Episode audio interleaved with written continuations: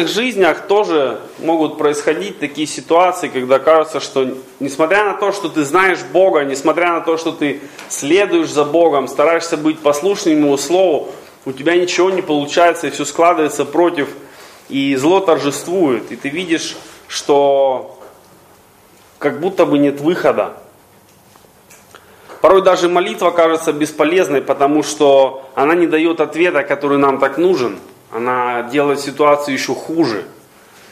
И бывает так, когда люди просят всех молиться за них, за их ситуацию, но бывает и так, что ситуация настолько сложная, что человек уже и не хочет, и не может просить кого-то молиться за него.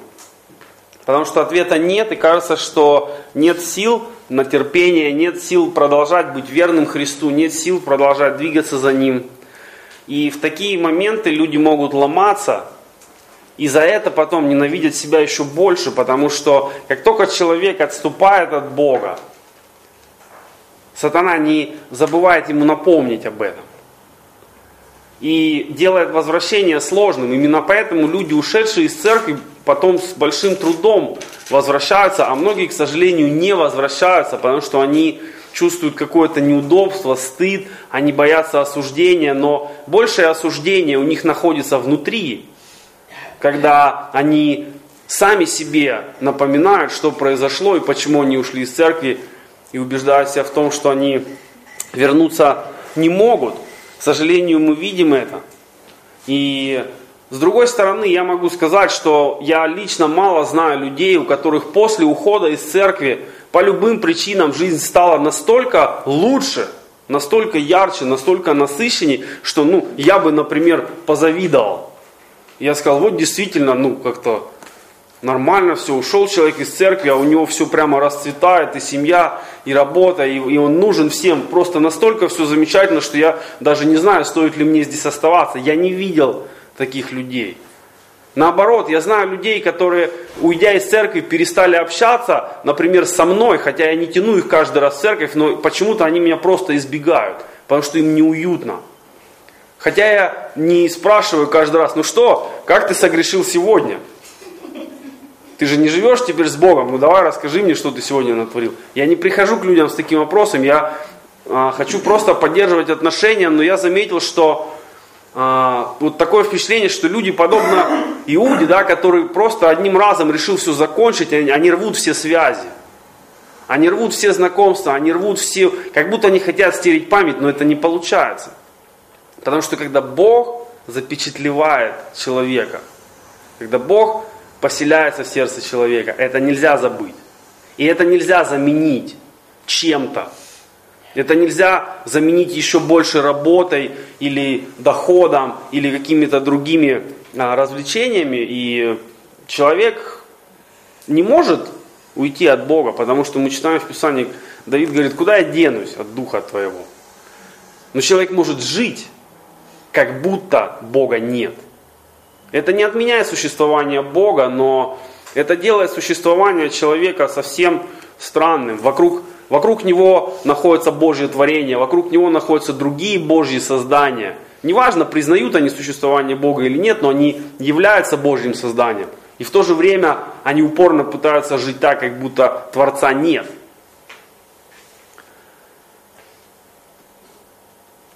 И люди чувствуют себя опустошенными. Петр чувствовал себя плохо, когда он предал Христа. Иуда чувствовал себя плохо, когда он предал Христа.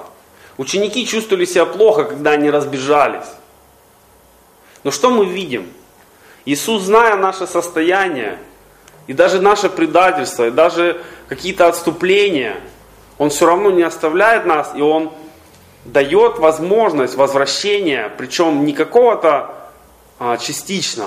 Он не говорит никому из своих учеников за то, что вы меня оставили, вы будете всю жизнь там свою где-то там, на задворках церкви. Я найду других, более верных, а вы, вы уже доказали свою профнепригодность, поэтому, ну, в Царство Божие войдете, ну так.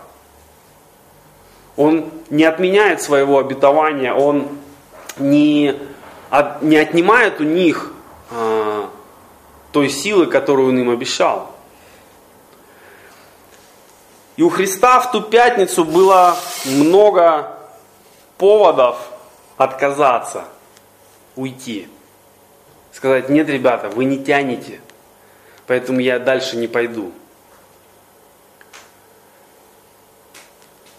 Иисус знал, кто, а, кто предатель. Иисус а, до самого конца не стал раздражаться, не стал гневаться, не отправил его куда. Он даже косо на него не смотрит. Он дает ему такое же общение, равное со всеми другими учениками. Насколько это не похоже на нашу реакцию на предательство или на какое-то зло. Мы сразу отгораживаемся, мы не хотим ничего общего. Именно поэтому нам нужен Бог, потому что наши человеческие реакции, они не созидают, а Божьи реакции созидают.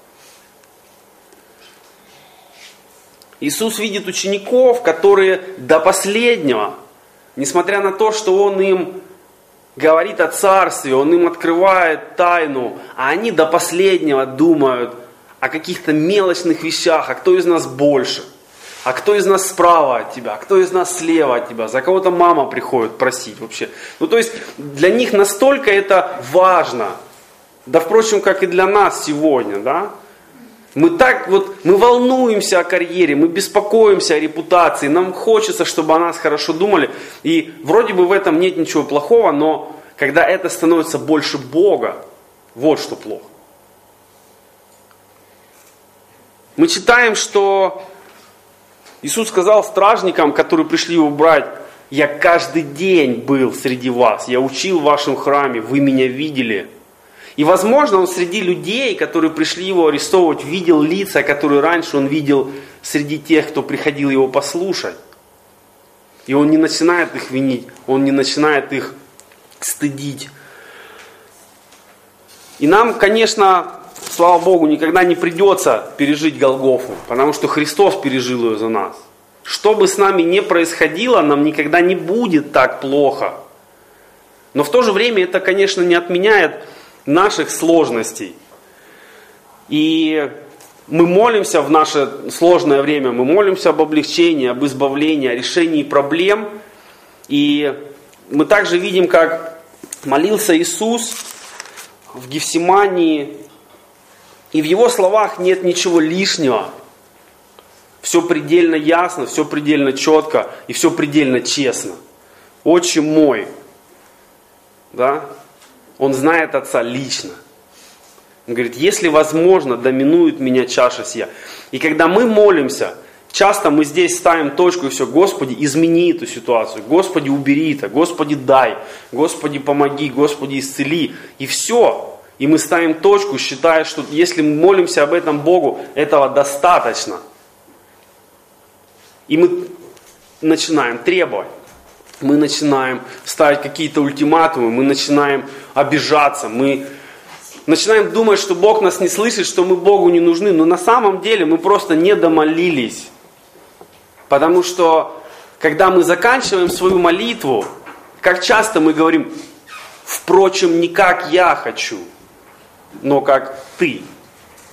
Наша молитва, она строится, Господи, я хочу, мне надо, ты же видишь, как мне надо, ты же в курсе всех моих вопросов, ты же, ты же сам вокруг меня, ты видишь, что я в этом нуждаюсь, в этом, поэтому, Господи, ну давай. И мы забываем вот это окончание. Но если Христос даже в такой ситуации говорил,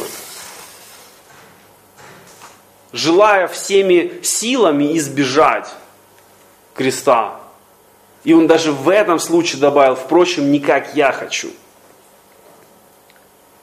это то, к чему Бог ведет нас. И ни для кого не секрет, что когда человек впервые приходит в церковь или в какое-то первое время он показывается, он как младенец, да, его все радует. И кажется, что ну, Бог отвечает на каждую его молитву, о чем бы он ни попросил.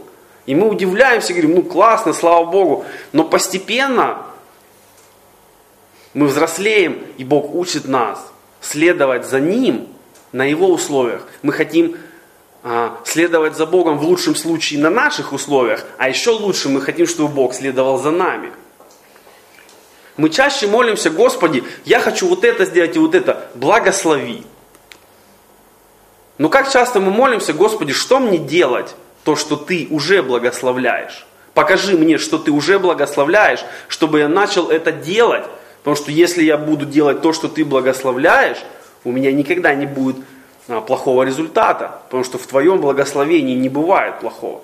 Но мы наоборот, мы хотим, Господи, я вот это хочу, мне это нравится, ты уж как-то благослови, помоги мне. И мне интересно, что вот, вот это слово, если возможно, да, Иисус обращается к всемогущему Богу, говорит, если возможно. Это вообще тянет на богохульство. Сомнение во всемогущем Боге. Да? Нет? Не думали об этом? Но это не вопрос, может ли Бог отменить или нет. Потому что ранее мы читаем, Иисус говорит Пилату, у тебя нет власти надо мной.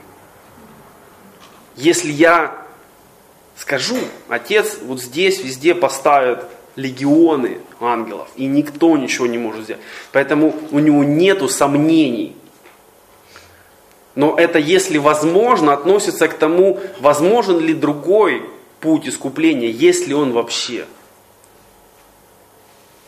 И его нет. Потому что без пролития крови не бывает прощения. Потому что грех ведет к смерти.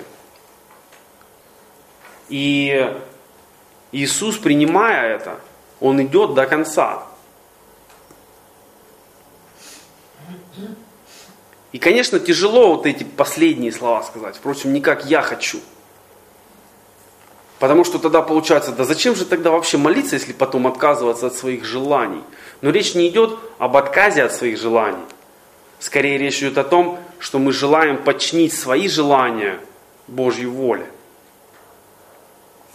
И верность сердца испытывается именно тогда, готов, когда ты готов следовать за Богом в неудобных для себя обстоятельствах. Исполнять Его волю в любом случае.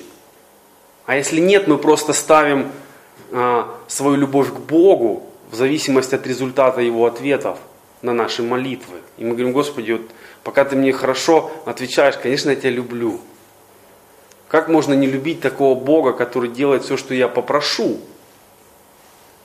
Но когда Бог начинает отвечать нам не так, как мы хотим, вот, вот здесь и, и, и видно верность, она вообще есть и была ли когда-нибудь, или все просто строилось на удобстве, на таком каком-то мелком, удобном христианстве. И это тяжело. Это не то, что многие сегодня хотят слышать, что Бог решит все твои проблемы, Он уберет все твои заботы, Он все порешает за тебя. Нет, друзья. Христос вообще не пришел решать земные проблемы людей. Давайте вот правде, правде в глаза посмотрим. В Писании Он говорит, я пришел взыскать и спасти погибшее, чтобы те, кто веруют в Христа, имели жизнь вечную. Вот цель. А мы хотим, чтобы, ну, она-то да, там, но она же далеко, и вдруг мы туда не совсем попадем. Поэтому, Господи, давай ты уже здесь нам устраивай. И цепляясь за земное, мы теряем вечное. Поэтому важна необрядность. Да? Мы сегодня собрались в абсолютно простом месте. И смысл не в том, там, в, каком, в какой форме мы сидим или там, в какой последовательности мы песни поем. Смысл того, это делает вообще что-то в вашем сердце или нет. И пятница это тяжелое время, но всегда надо помнить, что за пятницей следует воскресенье. Христос не просто умер за нас, Он воскрес для нас. И потому, что Он воскрес, мы верим в Него и следуем за Ним. Потому что до Христа множество отличных учителей вело людей и умирало, и их помнили.